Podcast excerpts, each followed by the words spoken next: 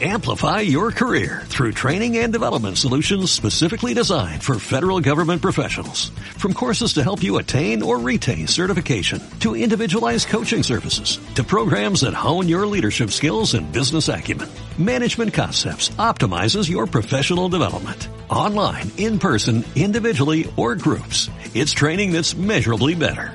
Learn more at managementconcepts.com. That's managementconcepts.com. Buenos días y bienvenidos al canal de Ruach Legal TV. Impuestos al CO2, a las emisiones de dióxido de carbono. Y no, no me refiero al impuesto que pagan las grandes empresas o que tienen que pagar las empresas ya en toda Europa por emitir CO2, sino que me refiero al impuesto sobre las emisiones de dióxido de carbono que tú vas a pagar. Y vas a pagar en algunos casos desde ya por el hecho de tener coche o moto que emita CO2, que emita dióxido de carbono. Es un nuevo impuesto. Y para los catalanes es ya una realidad.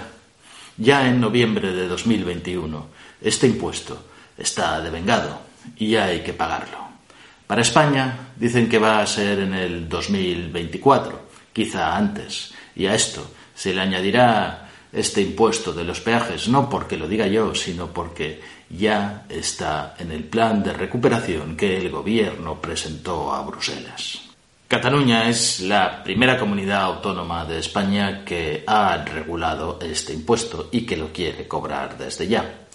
Es pionera en este sentido, al igual que ha sido pionera en la ley de vivienda, en lo que están llamando ahora ley de vivienda el gobierno. En Cataluña la limitación de las rentas de alquiler ya está vigente y ya se han publicado incluso estas zonas tensionadas, cuáles son, y ya está en marcha.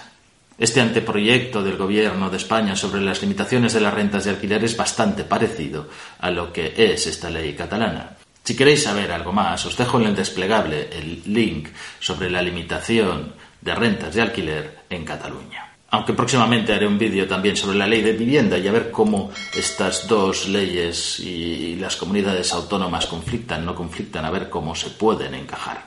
Pero volvamos al tema de hoy porque seguro que este impuesto sobre las emisiones de CO2 sobre los vehículos de tracción mecánica, coches, motocicletas, etc., será muy parecida a esta ley catalana. Calcula la Generalitat de Cataluña que hay unos 2,3 millones de vehículos que se verán afectados por este impuesto y que va a recaudar aproximadamente unos 67 millones de euros anuales. Esto tenéis que multiplicarlo para el 2023-2024 para toda España. ¿Y cómo lo han hecho? Pues hay una ley para el cambio climático, sobre el cambio climático. Y se hace ya en 2019 en Cataluña la Ley 9-2019 que modifica la Ley de Cambio Climático de 2017. Y es en esta ley donde se establece por primera vez este impuesto. Como sabéis, todos los impuestos tienen que tener un hecho imponible, algo que ocurre y que hace que se tenga que pagar un impuesto. El hecho imponible en esta ley es la emisión de dióxido de carbono. Es decir, que por emitir CO2 en la vía pública tienes que pagar impuestos. Pero todo lo que emita CO2 a la vía pública paga estos impuestos, no. Solamente los vehículos. ¿Todos los vehículos? Tampoco, pero casi todos. La ley hace una diferenciación por categorías de vehículos según vienen categorizados en normativa de circulación. La categoría M1, la categoría N1, la categoría L3, L4, L5 y L7. Y esto, si lo englobamos para que nos podamos entender todos, esto es todos los vehículos, ya sean SUV, eh, medio furgonetas, que tengan hasta 8 pasajeros además del conductor, todas las furgonetas de hasta 3,5 toneladas y todas las motos, motocicletas, triciclos y quads. Todos los que estén dados de alta en la Dirección General de Tráfico, en el registro de vehículos de la Dirección General de Tráfico. No importa que lo uses más o que lo uses menos, simplemente con que lo tengas y no lo tengas dado de baja, ya tienes que pagar este impuesto. ¿Quién lo tiene que pagar el impuesto? Pues el titular.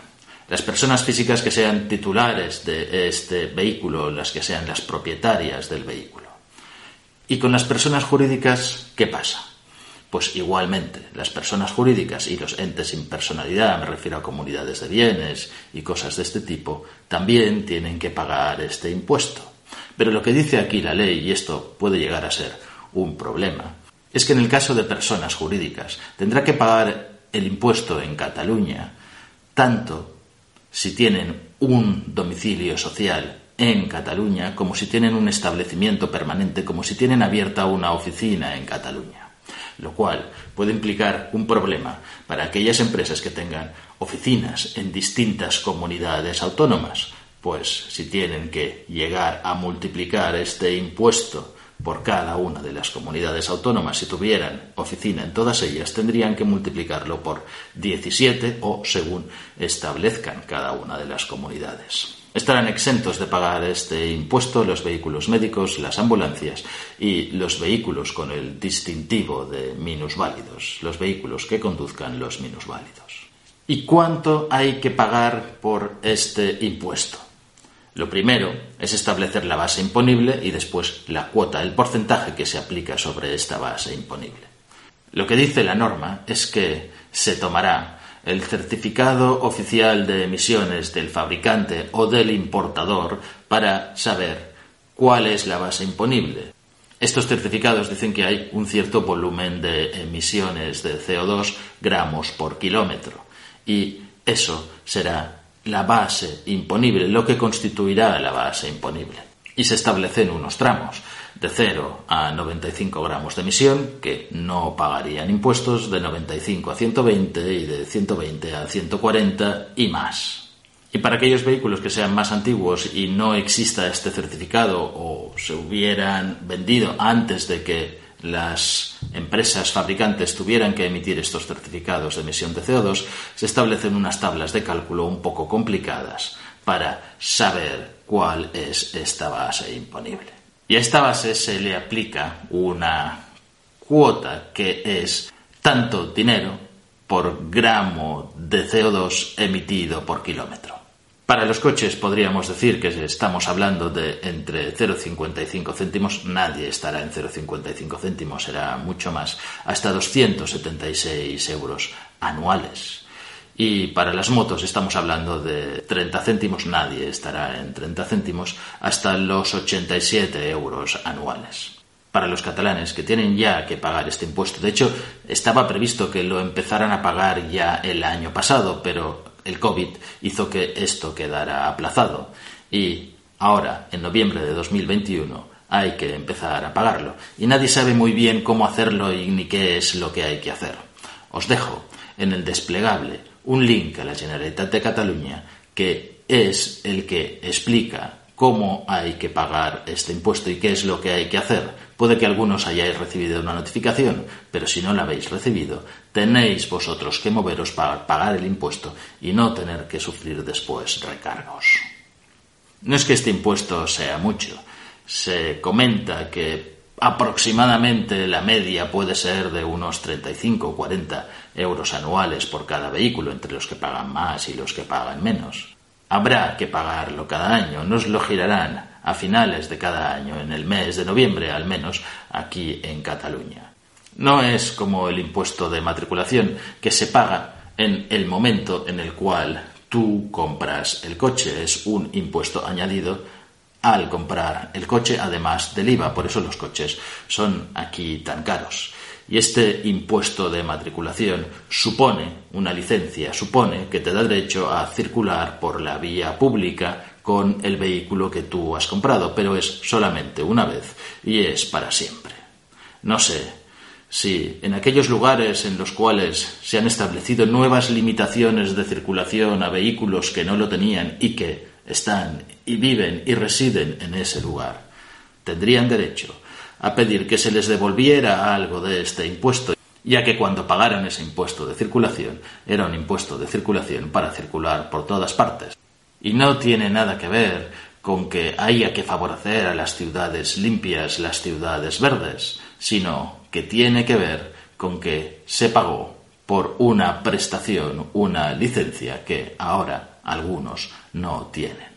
Si te ha gustado el vídeo, dale al like, suscríbete al canal, dale a la campanilla para recibir notificaciones de los nuevos vídeos y pon tus comentarios. Seguro que tienes algo que decir.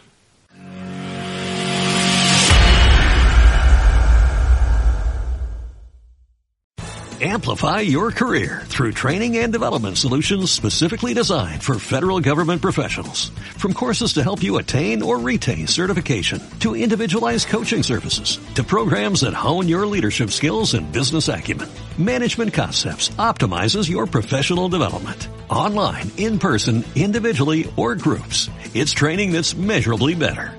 Learn more at managementconcepts.com. That's managementconcepts.com.